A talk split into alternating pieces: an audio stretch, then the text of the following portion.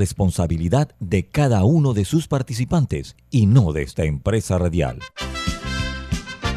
Son las 7.30 de la mañana, hora de un buen café y hora de Infoanálisis, el programa de información y análisis más profundo de Panamá. Infoanálisis con Guillermo Antonio Adames, Rubén Darío Murgas, Camila Adames Arias y Milton Enríquez. Infoanálisis por los 107.3 de Omega Estéreo.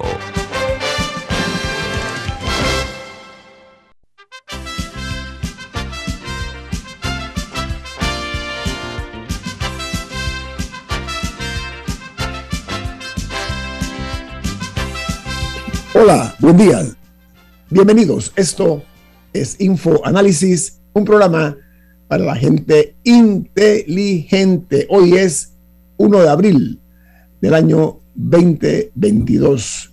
Y este programa es presentado por...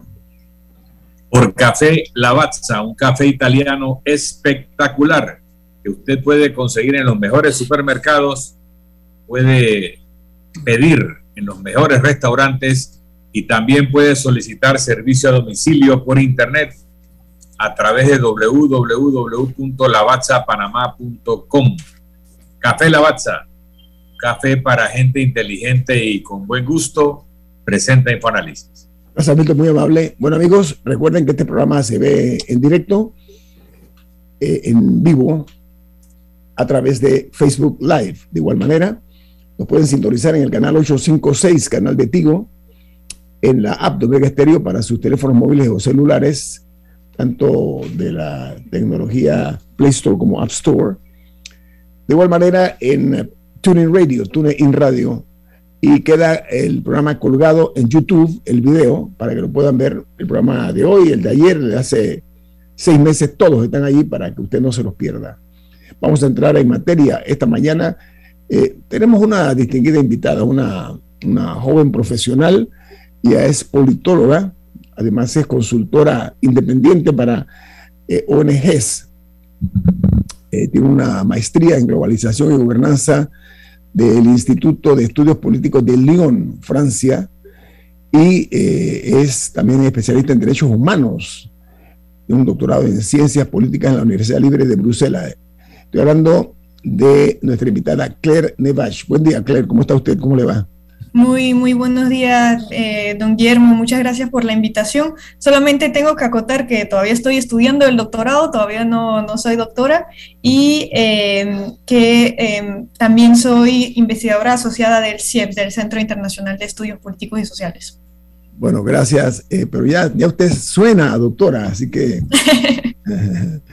Amigos, vamos entonces a, a platicar con, con Claire. Camila. Bueno, este domingo eh, es la segunda vuelta en Costa Rica entre Rodrigo Chávez y José Figueres. Eh, ¿Cómo evalúas tú eh, un poco la campaña que se ha dado hasta ahora y el resultado, no, no el que podríamos ver, sino el que, el que, implicaría cada uno de los dos resultados para Costa Rica?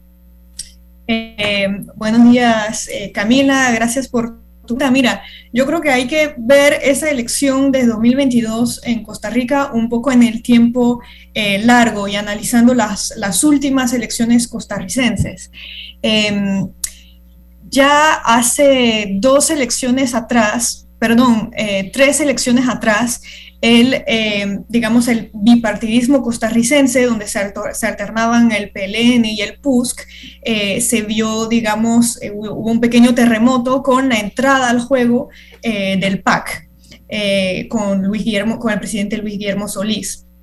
Y después del PAC, hubo en 2018 nuevamente un pequeño terremoto durante la campaña electoral con la entrada, digamos, en escena de un actor que nadie había venido, nadie había visto venir, que hasta bastante avanzada la campaña tenía poco más de 3% de intenciones de votos y que por una coyuntura de un fallo de la Corte Interamericana de Derechos Humanos eh, que se pronuncia, eh, digamos que, que aconseja a Costa Rica aprobar el matrimonio igualitario y el, cambio de, sexo en el registro civil, eh, digamos, eso provoca un pequeño terremoto, una pequeña crisis en la campaña electoral eh, y eh, Fabricio Alvarado, que, que, era representante de un partido evangélico en aquel entonces, digamos, Restauración Nacional, eh, es el candidato que representa más por su, por su radicalidad, por la forma bastante virulenta en la que se expresaba, representaba más la parte de la sociedad que estaba eh, opuesta a, eh, a esas reformas.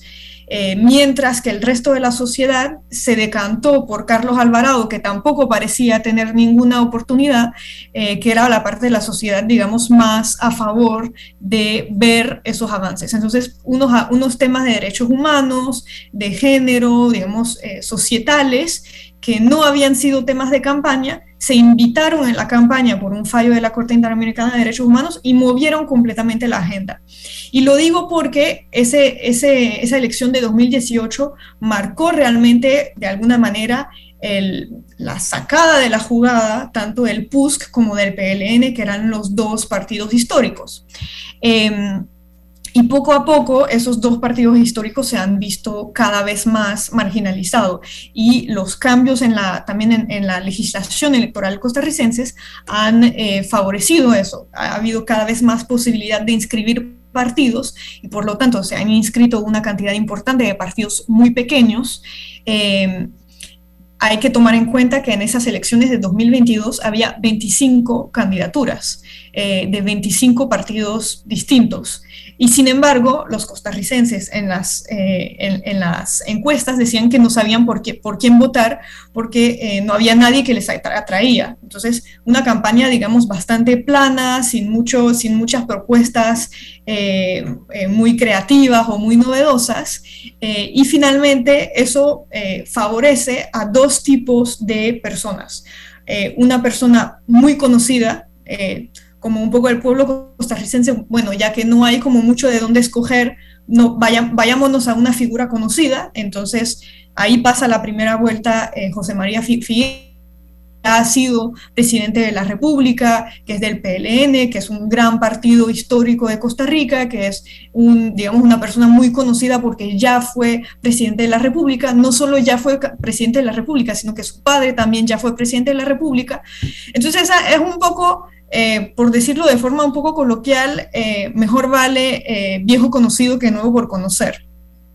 Digamos que esa fragmentación le favoreció mucho a una propuesta, digamos, familiar, conocida, aunque no despertará demasiado entusiasmo tampoco en la, en, la, en, la, en la ciudadanía costarricense. Y por otro lado, favoreció esa fragmentación a un personaje mm, que no es exactamente un outsider, han dicho outsider, pero no es del todo verdad porque eh, viene de ser ministro de, Economía y Finanzas del gobierno eh, que está saliendo. Entonces realmente no es, no es un desconocido, del, digamos, no es, no es del todo alguien que viene de afuera de la política, pero sí es un poco un desconocido para la ciudadanía costarricense porque en octubre o noviembre las encuestas decían que 80% de la ciudadanía no lo conocían, nunca habían escuchado hablar de Rodrigo Chávez. Es un personaje... Eh, populista, digamos que, ha entrado a la campaña con un discurso populista que viene de los órganos eh, internacionales donde ha tenido, y eso lo digo porque ha tenido un impacto en, la campaña en las últimas semanas, donde ha tenido varias denuncias de acoso eh, laborales y sexuales. Entonces, eh, digamos, ese es un poco, un poco el panorama. Lo, digamos, para responder a tu pregunta de qué, uno se puede esperar en el caso de que cada uno eh, sea electo. Em, yo creo que bastante status quo desde un punto de vista económico, están anunciando ambos políticas bastante liberales y están anunciando ambos, eh, digamos, eh, políticas bastante conservadoras en lo social. Entonces, no, no están anunciando políticas demasiado distintas, pero sí hay que decir que Rodrigo Chávez, eh, perdón, eh, sí, Rodrigo Chávez eh, entra como, como, como alguien totalmente nuevo en el juego, entonces no se sabe bien con quién gobernaría, quiénes serían sus cuadros, quiénes serían sus ministros, y probablemente habría, digamos, una curva de aprendizaje un poco lenta al inicio.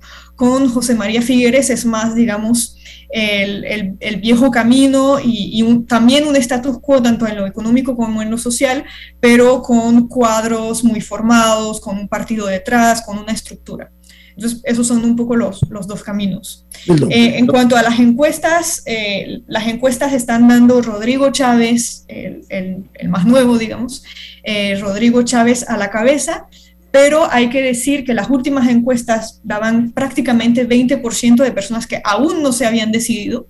Entonces, si esas 20%, si la mayoría de esas 20% de personas se deciden por finalmente José María Figueres, eso podría hacer inclinar la balanza por José María Figueres.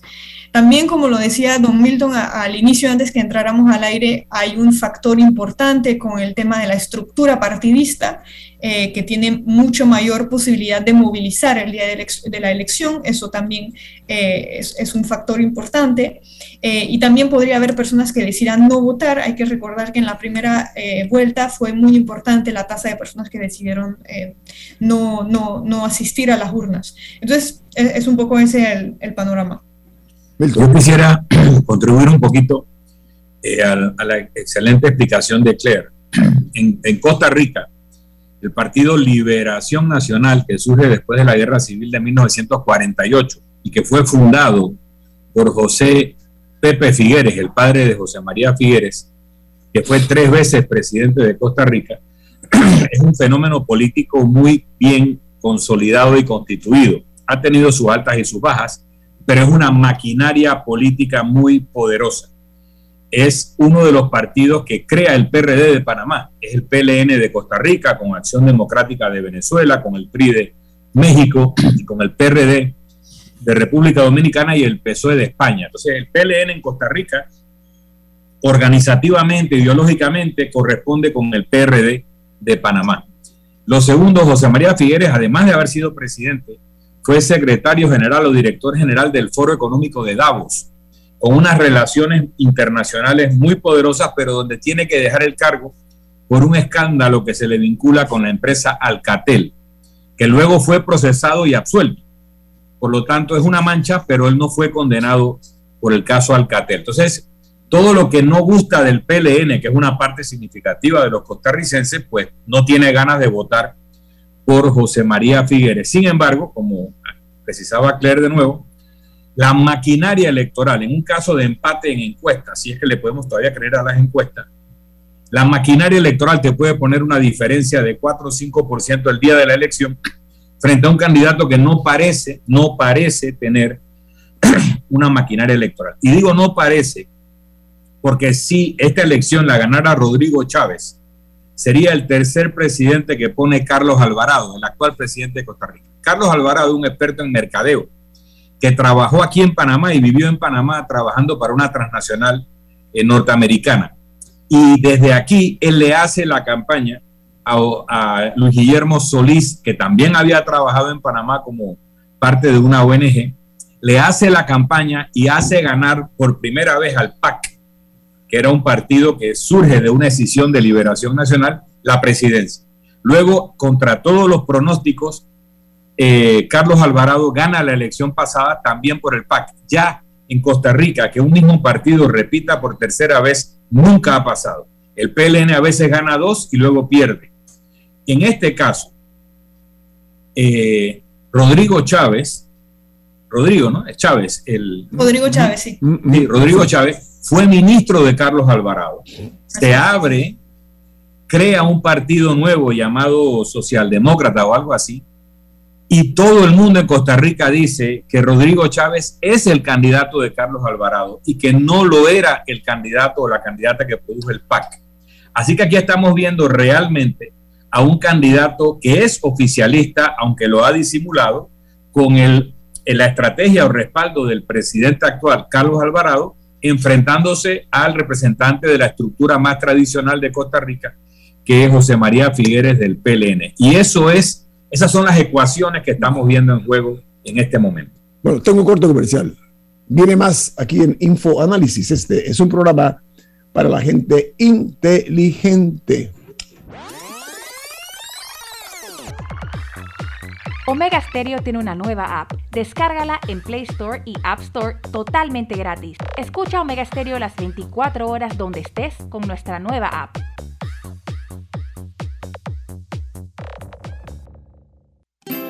Hogar y Salud les hace la vida más fácil con la extraordinaria línea de pañales nocturnos para adultos Prevail. Los pañales nocturnos para adultos Prevail son 100% absorbentes y de uso prolongado sus exclusivos materiales los hacen 100% respirables, brindando máxima comodidad. Para su conveniencia, los pañales Prevail vienen en todos los tamaños. Visite cualquiera de las sucursales de Hogar y Salud y pida sus pañales nocturnos para adultos Prevail. Hogar y Salud les hace la vida más fácil. Los pañales nocturnos para adultos Prevail tienen su descuento para jubilado.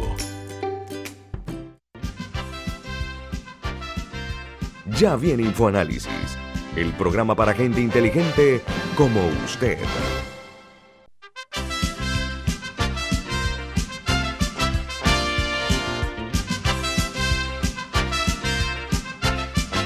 Bueno amigos, vamos a escuchar un mensaje que tiene Milton para ustedes. Adelante, Milton. Claro que sí, en Banco Aliado te acompañamos en tu crecimiento financiero. Ahorra con tu cuenta Más Plus mejorando el rendimiento de tus depósitos. Banco Aliado, tu aliado en todo momento.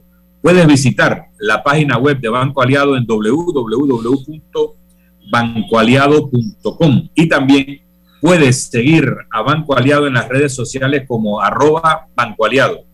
Banco Aliado, tu aliado en todo momento. Bueno, seguimos platicando con la politóloga Claire Nevash. Claire, eh, hay una eh, serie de analistas políticos muy respetados, no únicamente en, América, sino también en Europa, que hablan que América Latina se encamina a lo que se denomina un progresismo.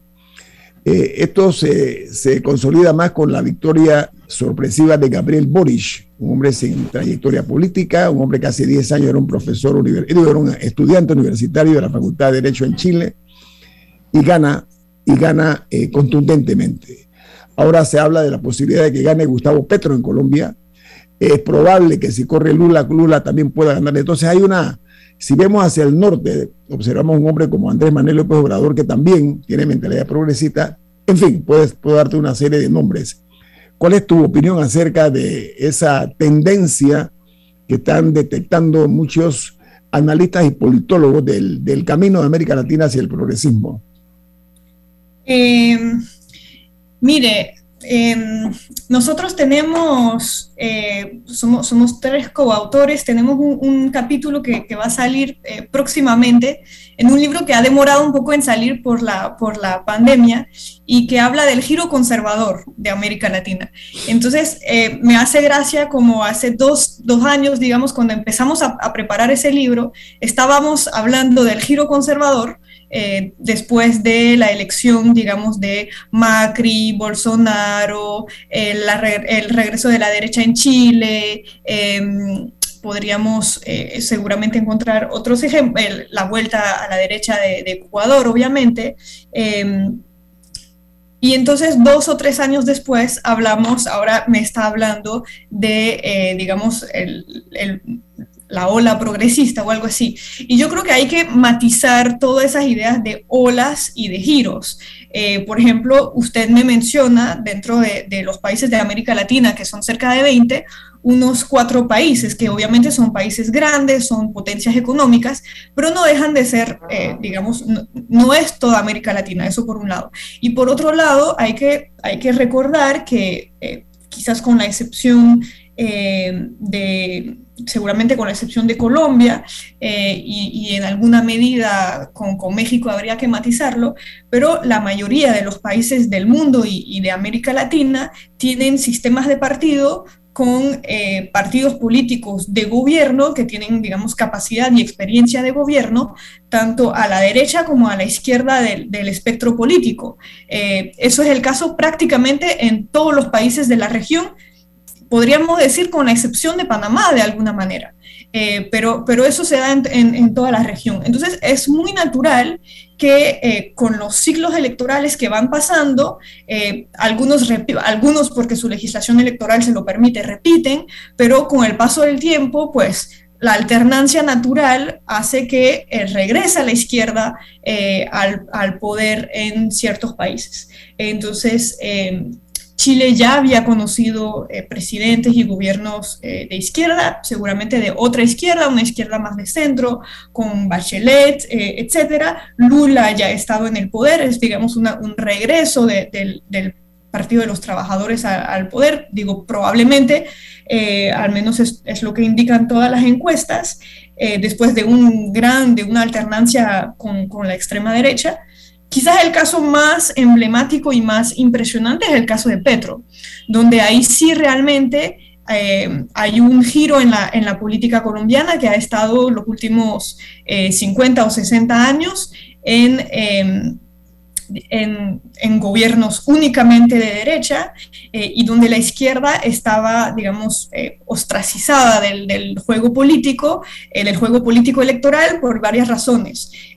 porque de alguna forma, al estar excluida del juego electoral, había decidido pues tomar las armas eh, y buscar reivindicar sus, eh, su agenda a través de las armas y a través de la guerrilla, lo cual la desacreditó por, por muchas décadas, eso por un lado, y luego el hecho de ser, eso digamos más recientemente, el hecho de ser eh, vecinos de, de, de, Venezuela, perdón, también le da a la derecha de alguna forma una, digamos, un ejemplo para decir, pues no voten por la izquierda porque está el ejemplo de, de Venezuela. yo creo que Petro es, y Petro y Boric y Lula son, son ejemplos eh, de, em, de, una, de una izquierda democrática, no, no de una izquierda eh, venezolana. Yo creo que es importante también no ponerlos a todos en el, en el mismo saco porque no todos son, son iguales. Eh, pero sí, quizás el, digamos, el gran cambio al que hay, habrá que prestarle mucha atención es el gran cambio de, de, de Petro. Eh, la Organización de las Naciones Unidas, la ONU, ha anunciado que va a investigar las violaciones eh, que se han dado en los derechos humanos por parte del gobierno de Daniel Ortega Saavedra. Y han anunciado eh, que van a investigar todos estos abusos que han cometido o que se han cometido desde aquel estallido social que se dio en el año 2018, en, en abril de 2018, eh, esa reacción en un gobierno que está demostrando que le importa muy poco el vecindario eh, o las opiniones del vecindario, eh, ¿qué le parece que la ONU comience ya a mirar con mayor preeminencia esta situación lamentable, por cierto, que ocurre en Nicaragua? En Nicaragua, al igual que otros países de la región y pues últimamente hay que decirlo del mundo, eh, se, está, se está aislando de la comunidad internacional.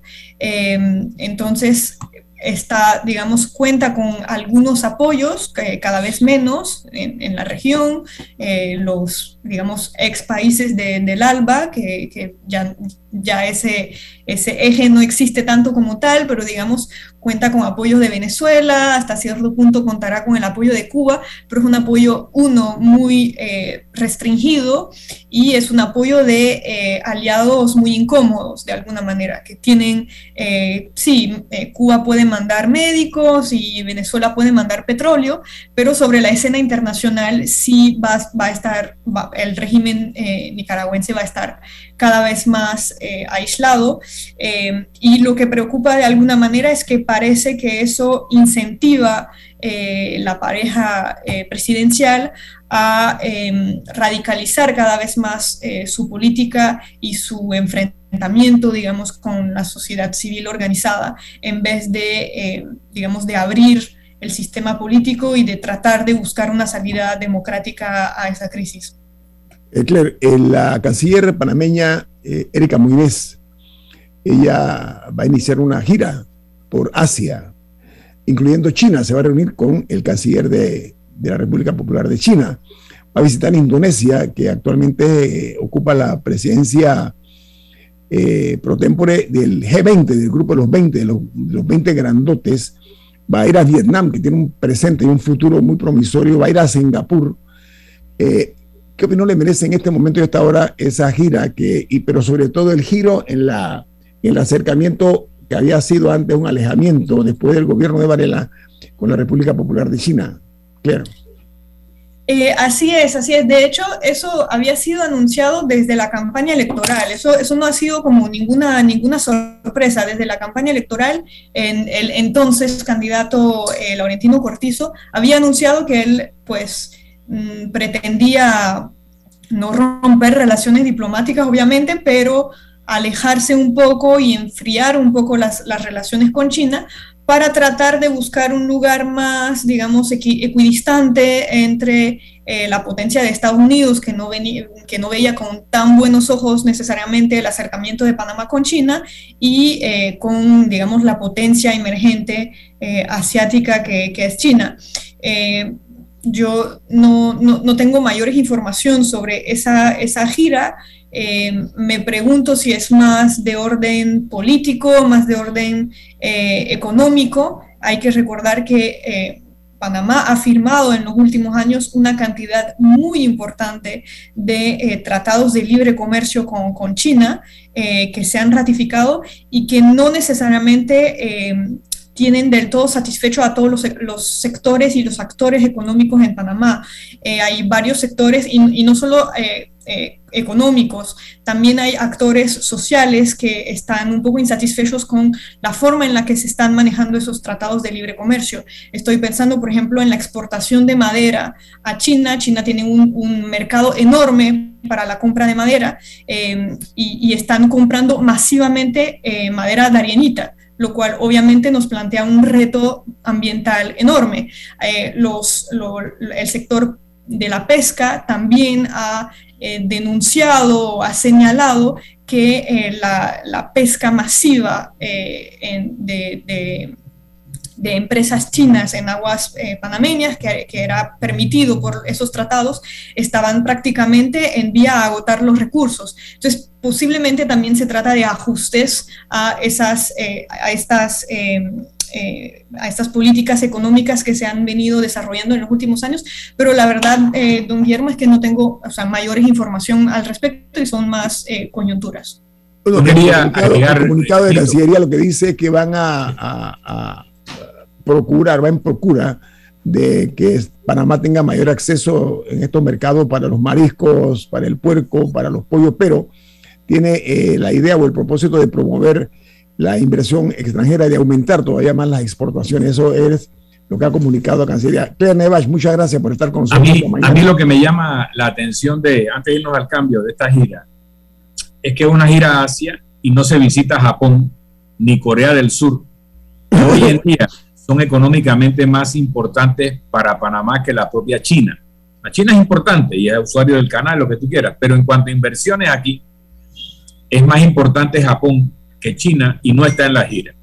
Lo segundo es que se hace una gira a China en momentos en que le estamos planteando a Estados Unidos renegociar un tratado de libre comercio, en los momentos en que Estados Unidos señala a China como eh, su principal adversario geopolítico y donde le reclama una posición muy neutralizada en el conflicto o en la guerra de invasión de Rusia a Ucrania. Entonces, ¿Por qué ahora ir a China en, esta circunstancia y por qué dejar por fuera a los principales eh, socios asiáticos de Panamá y principales aliados de Estados Unidos en la región? Yo no sé si han calibrado estos elementos al tomar esa decisión. Debe ser sopesado, estoy seguro. Eso no son acciones que se toman de, un miércoles para un jueves. Claire Nevash, politóloga, muchas gracias. Ha sido un placer tenerla aquí con nosotros. Vamos a volverla a invitar porque realmente que nos interesa y mucho los análisis que usted a bien tiene a hacer. Que tenga un buen día, Claire, y un buen fin de semana. Muchas gracias. Buen día. Al regreso, otra invitada. Le tenemos una sorpresa aquí en Info Análisis. Este es un programa para la gente inteligente.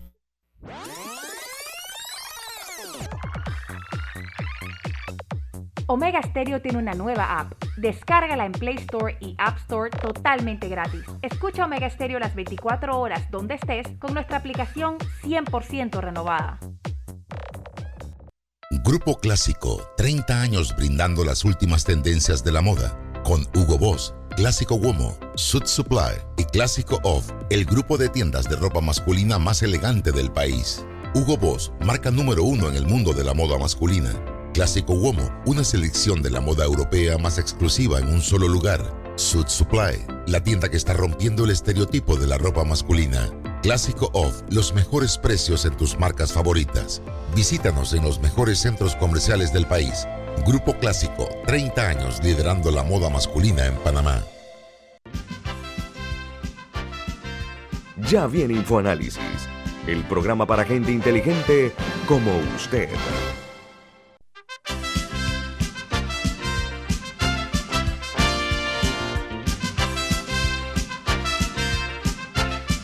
Bueno amigos, eh, vamos a tocar un tema que ha generado muchísima, eh, muchísimos comentarios en los corrillos políticos. Esta mañana está con nosotros la exministra de la Juventud, la Mujer, la Niñez y la Familia, el Desarrollo Social, eh, la doctora Leonor Calderón. ¿Cómo está, Leonor? Bienvenida. Encantada, encantada de, de estar con ustedes aquí en, realmente en este programa tan importante. Usted ha renunciado al PRD en una forma que ha sorprendido a no pocos. Eh, es el único partido en el que usted ha participado eh, en política, tengo entendido. El único. Toda mi vida adulta, toda mi vida adulta, prácticamente 42 años de membresía. Eh, no es poco, yo creo que cuando uno da un paso de esta naturaleza, necesariamente en mi caso, es un paso muy pensado, es un paso muy analizado, es un paso doloroso, realmente desprenderte de algo a lo que tú te inscribiste muy joven y con muchas ilusiones, eh, algo que te, ha, que te ha permitido, porque yo no puedo desconocer ese camino, que te ha permitido crecer, que te ha permitido conocer gente extraordinaria, que te ha permitido aportar a tu país. Eh, cuando uno toma una decisión de esta naturaleza, realmente es, es algo duro, es algo muy difícil, pero en mi caso ha sido algo muy consciente y un proceso muy paulatino al que, al que he llegado hasta, a este punto.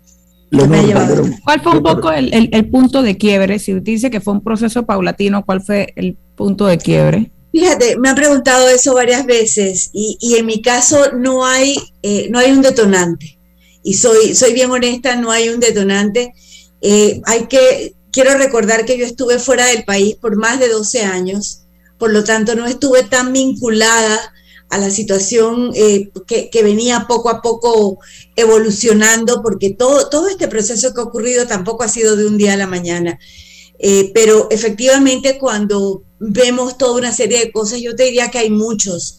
Para mí el, punto de quiebre es lo que veo todos los días, lo que veo todos los días en la asamblea, que es una asamblea mayoritariamente PRD, lamentablemente, pero que no representa lo que yo entendía que eran los postulados iniciales de este partido, eh, que no representa lo que, lo que yo pienso, lo que yo siento, lo que yo quiero para mi país. Entonces es algo que yo venía viendo permanentemente, día tras día, día tras día, día tras día, y que realmente no, no, no tuvo un detonante, realmente tuvo un proceso que llegó un momento en donde tú sabes que es el momento de, de, de dar un paso adelante. Leonor, yo tuve un proceso similar más que ver con aspectos internos míos que con aspectos del partido al que he pertenecido siempre, que es el Partido Popular. Pero yo decidí renunciar a la membresía del partido y, mantenerme fuera de la actividad político partidista eh, y hacerlo antes del Congreso del partido para que quedara claro que mi decisión no tenía nada que ver con a quién se elegía para dirigir el partido, simplemente era una decisión más personal que quién iba a liderar, si estaba de acuerdo o en desacuerdo con esas decisiones. Pero tú lo haces justo después de una elección importante de delegados del PRD. No, eh, ¿Tiene que ver el resultado electoral de, interno o no? Me, encanta que me lo preguntes. Mi carta es del 23 de marzo. Es ah, antes de la elección. Y efectivamente, y efectivamente traté de que fuera antes para que no se vinculara al resultado de una elección interna. Era una, eh, exactamente, fue un proceso muy similar al que tú tienes. Yo no quería que se vinculara nada. Eh, y, fue antes, realmente la convención del partido es el 15 de mayo y la elección de, delegados, la elección de los, de los delegados fue el, el, domingo pasado y mi renuncia fue presentada eh, varios días antes de ese momento. Leonor, mira, yo leí la carta que se hizo pública. mencionas y lo dejas en negro sobre blanco, que, eh, que te habías inscrito en un partido eh, que en su momento garantizaba, por ejemplo, salud igual para todos, viviendas populares, el respeto a los derechos laborales, la recuperación que hizo Torrijos del, del, de las tierras que estaban ocupadas.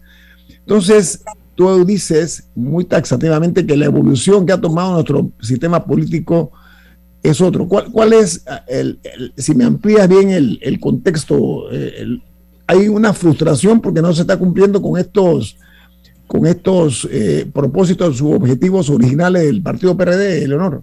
Mira, yo creo que el, el PRD cumplió un, un, gran rol y creo que visto con perspectiva histórica, no hay nadie que lo pueda negar. Eh, en, un momento muy, muy particular que fueron no necesariamente en los primeros años, sino yo te diría que a partir de a partir de inicio de, a fines de los 70, por ahí en fines de los 70 hasta la muerte del general Omar Torrijos Herrera. 81, en el 81. En ese momento, a partir como en el 81 que fue la muerte, pero realmente yo, yo no metería incluso los primeros años después del golpe, sino un poquito, un poquito, más, un poquito más adelante, ¿no?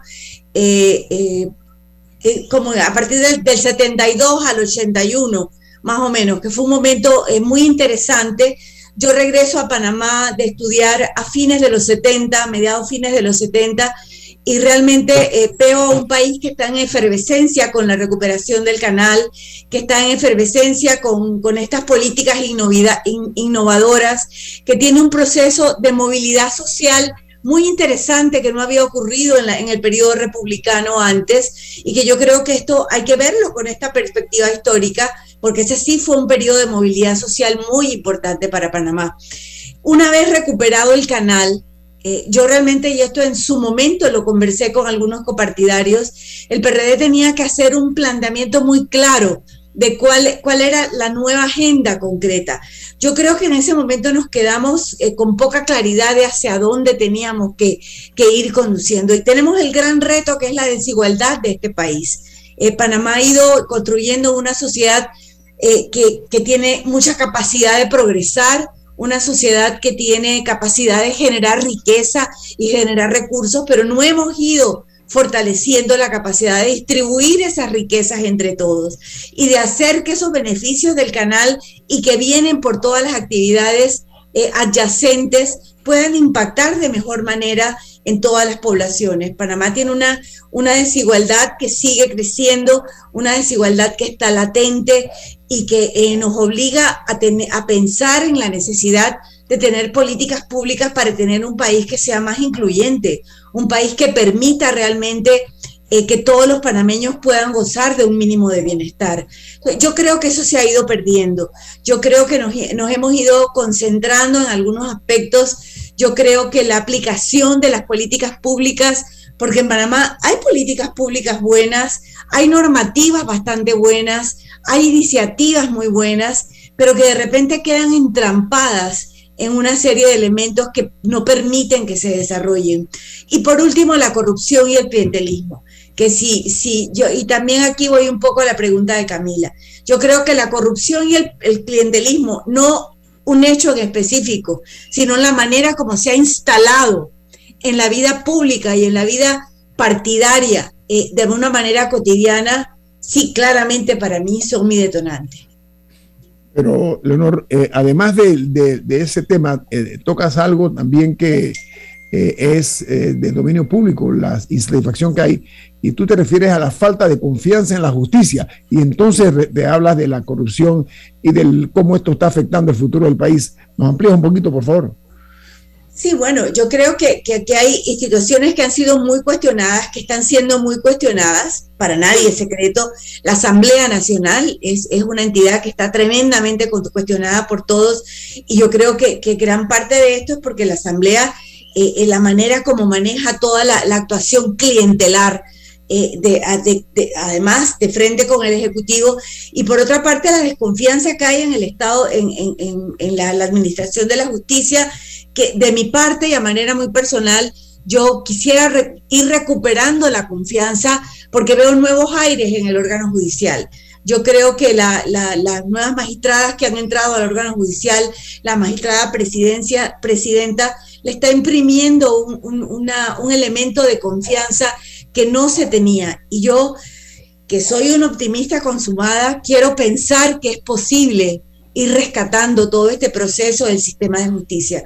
Porque en una sociedad donde hay corrupción, donde hay delitos por corrupción abiertos, pero que van de la mano con la impunidad, pues realmente lo que tienes ahí es una bomba de tiempo.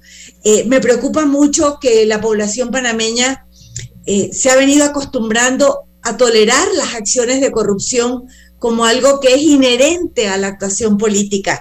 Y eso no puede ni debe ser. Yo creo que hay que de verdad establecer una diferencia clara contra eso. Y creo que poco a poco es posible. Creo que hay muchos panameños en este país que queremos efectivamente ponerle un alto a esta, eh, a esta vorágine de acciones de, corrupción que hay en la política panameña. Camila. Estamos eh, todavía viendo las consecuencias eh, de un periodo muy difícil para la economía de este país eh, vemos que hay reclamos de distintos sectores. Por ejemplo, hoy los obreros de la construcción eh, hicieron un paro de labores de una hora, que creo que no ha concluido, eh, en protesta por la posibilidad de huelga, la protesta en la propuesta de la CAPAC para los salarios y manteniendo la posibilidad de huelga para el lunes todavía sobre la mesa. el gobierno implementó diversas medidas como el Plan Panamá Solidario, eh, que era un fondo de 100, luego 120 dólares. Eh, ¿Cómo evalúa usted un poco la respuesta social a las realidades que se viven en este momento? Eh, ¿Quiénes se están quedando por fuera de esas? como una exministra de lo que hoy es desarrollo social, ¿cómo evalúa la situación? A ver, mira, efectivamente a este gobierno le ha tocado vivir una situación inédita, no solo para este país, sino para todo el mundo. Se han tenido que hacer cosas que no han sido fáciles. Eh, yo creo que lo del bono solidario era necesario, era necesario poder, eh, seguramente se administró y es lo que todos vimos también, con algo, a lo mejor en algunos niveles, al inicio sobre todo, con algo de clientelismo, vimos diputados distribuyendo bonos, vimos tal, pero luego se fue ajustando un poco y fue un bono que evitó que eh, la pobreza extrema incrementara en los niveles más bajos. Fue un bono, un bono que garantizó la estabilidad en los niveles más precarios de la sociedad y eso es importante. Y creo que muchos países en la región y el mundo tuvieron que tomar medidas similares. Lo que pasa es que paralelamente hay que ir trabajando en medidas de reactivación de manera sostenible, porque no podemos seguir prorrogando el bono, ya vemos que paulatinamente se han ido cortando esos subsidios y eso es correcto, ese tipo de medidas hay que irlas haciendo poco a poco, pero sin embargo vemos que la economía todavía no despega eh, a los niveles que necesitamos que despegue porque no hay una, un, un, plan verdaderamente estructurado para que pueda impactar en los sectores menos favorecidos. De la mano están eh, todos estos brotes laborales que estamos viendo, todas estas insatisfacciones de grupos organizados de, los trabajadores eh, y las acciones del Ministerio de Trabajo que yo tengo que reconocer que han sido acciones eh, decididas, valientes. El Ministerio de Trabajo está metiéndose al frente de las acciones para poder dirimir en su rol de exactamente que es ese poder dirimir entre el capital y el trabajo, cuál, los acuerdos a los que se tengan que llegar. Son momentos difíciles, son momentos que requieren muchísima conciliación, muchísima eh, capacidad de diálogo de ambas partes. Eh, y yo creo que estamos, estamos en un momento y en una coyuntura sumamente complicada que amerita de todos los sectores de la sociedad elevarse y crecer. ¿Qué creo yo que ha faltado? Ha faltado poder tener diseños eh, de manera de políticas públicas que tengan una coherencia y una estabilidad. Voy a repetir la palabra, ha faltado coherencia entre algunas acciones que son plausibles y que son importantes, pero que sin embargo de la mano hay tolerancia y permisividad para el dispendio de recursos en acciones que son a todas luces injustificables. Es increíble pensar que, no, que todavía se esté legislando una vez más para poder eh, mantener los dobles salarios en los funcionarios de elección, cuando estos son miles de dólares que deben ser utilizados en programas que el propio gobierno ha desarrollado y que necesitan recursos para poder llegar a la población. Entonces, esta dualidad de un lado y de otro, este, este contrasentido entre unas acciones que, que dicen una cosa y otras que dicen lo contrario, es algo que también llama la preocupación. Leonor, puedo abusar de su tiempo al regreso del cambio comercial. Cinco minutos más. Con eh, mucho gusto. Con mucho gusto. Leonor Calderón, exministra de Desarrollo Social, está con nosotros esta mañana. Vamos al corte comercial. Esto es Info Análisis, un programa para la gente inteligente. La gente inteligente escucha InfoAnálisis. Los anunciantes inteligentes se anuncian en InfoAnálisis. Usted es inteligente. Llame al 269-2488 y todos lo sabrán. Infoanálisis, de lunes a viernes de 7 y 30, 8 y 30 de la mañana, en donde se anuncian los que saben. Si desea que sus colaboradores trabajen desde su casa, podemos ayudarle. En Solutexa somos expertos en aplicar la tecnología a las técnicas y trabajos de oficina. Contáctenos en solutexa.com.pa o al 209-4997. Solutexa.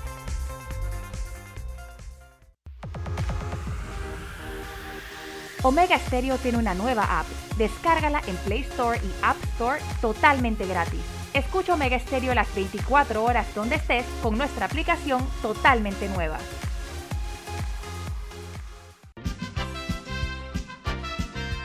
Ya viene InfoAnálisis, el programa para gente inteligente como usted.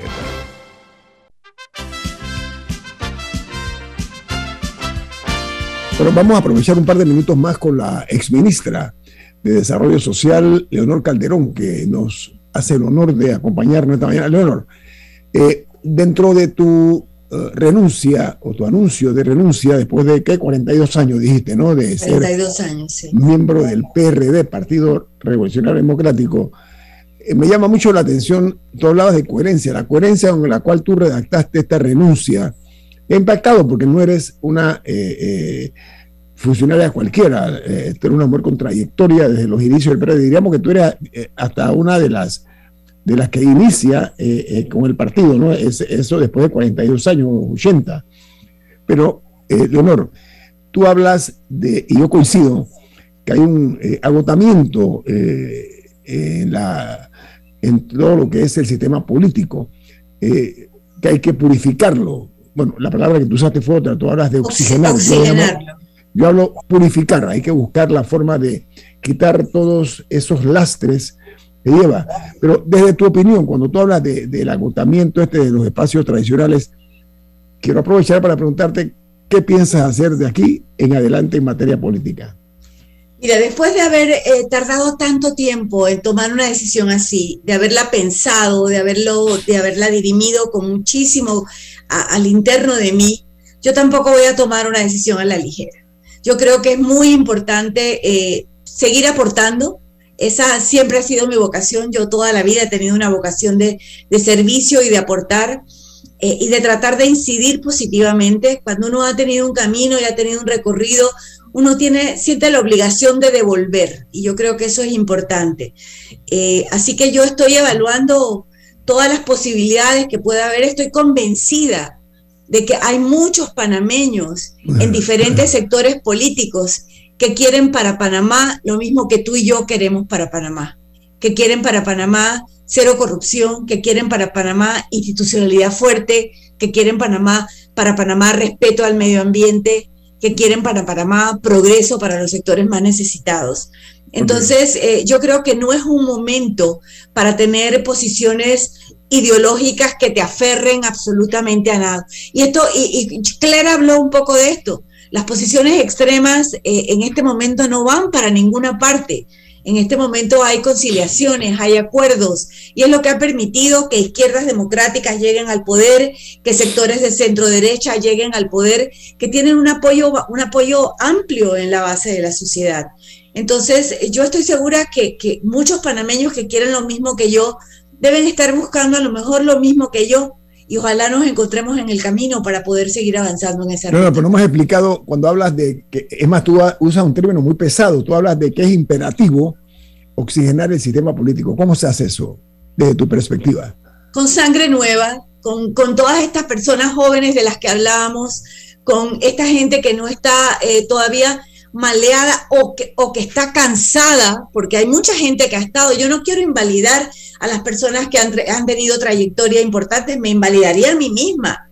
O sea, yo creo que, que poder mantener eh, la, la, verticalidad de tus principios y la verticalidad de tu pensamiento, eh, habiendo transitado en otros espacios, jamás puede invalidar a una persona. Yo creo que, que hay, hay, muchos panameños que, que tienen este mismo interés de poder construir algo diferente. Gracias. Camila. Eh, usted eh, mencionaba más temprano de ciertos proyectos que en papel se ven espectaculares y que a veces cuesta un poco verlos convertirse en una realidad. Pero en muchas conversaciones que hemos tenido con funcionarios, ayer por ejemplo tuvimos a, a Luis Oliva de la AIG, mientras más los escucho y más veo ciertas situaciones, más me convenzo que hay muchísimas cosas del Estado que no se resuelven con grandes programas, sino arreglando procesos en oficinas. Eh, o sea, muchos, muchos problemas no son, no son un tema de diseño necesariamente, sino un tema de ejecución o temas administrativos eh, eh, que quizás serían más fáciles de resolver y que ningún gran plan y ningún gran proyecto reemplazaría, porque tendría el mismo problema. No sé, no sé si está de acuerdo con ese planteamiento o si le totalmente, parece que... Totalmente, Camila. Y tú estás hablando de algo que, que, que para mí yo lo traduzco en una palabra, que es for, fortalecimiento de la institucionalidad. Cuando hablamos de institucionalidad son estructuras, procesos, idoneidad de los funcionarios, la institución, la institución, una institución sólida es absolutamente fundamental para la implementación de una política pública. Si tú construyes una política pública, que se han construido muchas excelentes en estos tiempos, si tú construyes una política pública, necesitas de una estructura institucional para poder implementarla. Y eso es fundamental. Y eso yo creo que se ha descuidado muchísimo últimamente, porque una institucionalidad pasa por tener en cada uno de los niveles, no hay ninguno que sea más relevante que otro. Tú has hablado de trámites, de niveles tan importantes el funcionario técnico en una institución como el que hace los trámites administrativos, pero todos tienen que tener la idoneidad para su cargo. Es la única manera en que un engranaje institucional pueda funcionar de manera adecuada.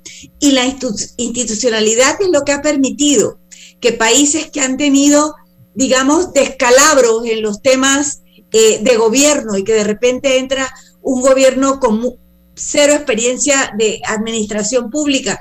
Voy a ponerte un ejemplo, como el caso de nuestro vecino Costa Rica, que entró un gobierno, el gobierno de Alvarado no tenía experiencia previa en administración pública, pero Costa Rica tiene una institucionalidad más fuerte que la que tenemos nosotros.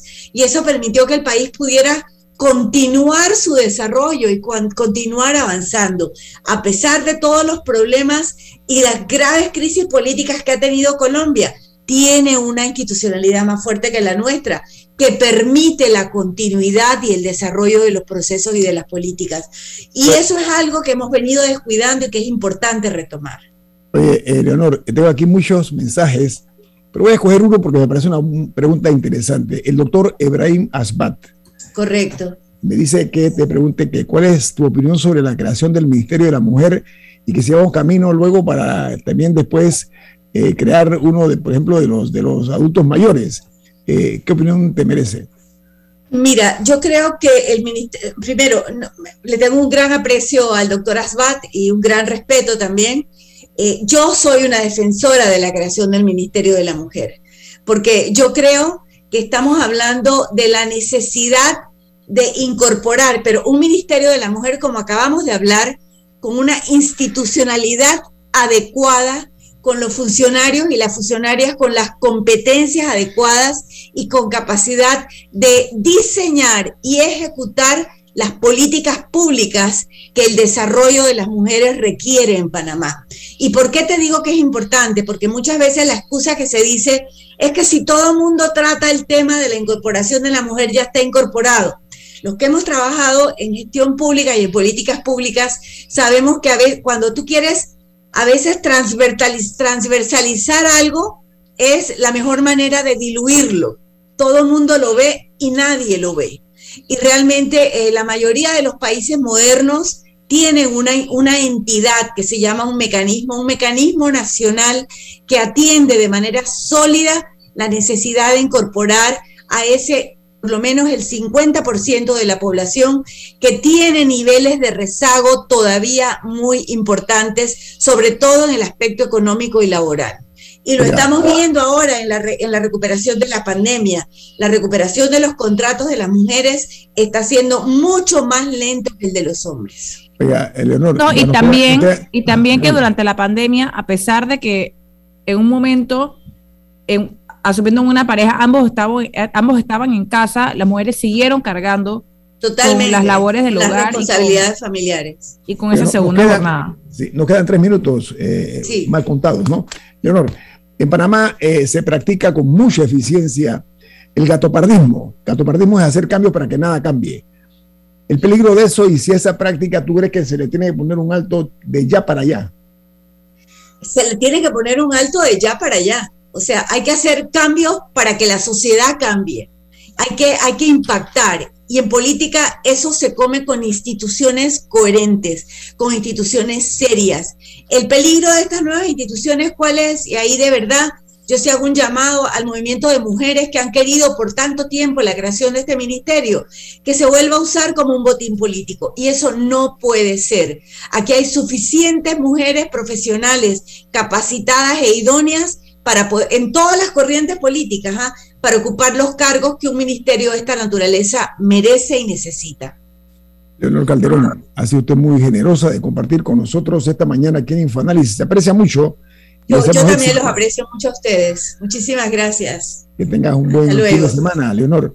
bueno, amigos, un gusto. Eh, bueno, hemos tenido un programa muy interesante. Yo quiero, antes de finalizar, porque nos quedan dos minutos, hoy, omitimos las internacionales, pero hay tres noticias que se generan en diario de los Estados Unidos que voy a compartir con ustedes. Y son los titulares del diario The New York Times, The Washington Post y The Wall Street Journal. El New York Times titula hoy, más señales contradictorias de Rusia a medida que la guerra de Ucrania entra en la sexta semana. Dice que al enfrentar un aislamiento cada vez más profundo, Rusia pareció ajustar su posición para permitir el acceso humanitario a la devastada ciudad de Mariupol. El Washington Post titula, Occidente intenta evaluar el próximo movimiento de Rusia. Se, eh, se espera una, eh, una serie de evacuaciones de Mariupol el día de hoy después de que se declare un alto al fuego de manera temporal. Incluso cuando el Pentágono informa sobre ataques aéreos eh, en, allí en Kiev, eh, llegaron una serie de autobuses para entregar ayuda humanitaria y para transportar a los civiles bajo el bombardeo. Y el Wall Street Journal titula Las tropas ucranianas avanzan mientras las fuerzas rusas se reagrupan. Dice que funcionarios ucranianos dijeron que sus fuerzas armadas se están preparando contra las unidades militares rusas alrededor de Kiev y que las negociaciones con Moscú continuarán el día de hoy, viernes mientras Rusia anunció la devolución del control de Chernóbil a Ucrania. Don Milton, ¿quién despide Infoanálisis? Porque viene Álvaro Alvarado con su programa Sin Rodeos. Nos vamos, pero lo hacemos disfrutando una deliciosa taza del café Lavazza, café italiano espectacular. Café Lavazza, un café para gente inteligente y con buen gusto. Despide Infoanálisis. Ha finalizado el Infoanálisis de hoy. Continúe con la mejor franja informativa matutina aquí en Omega Estéreo 107.3, Cadena Nacional.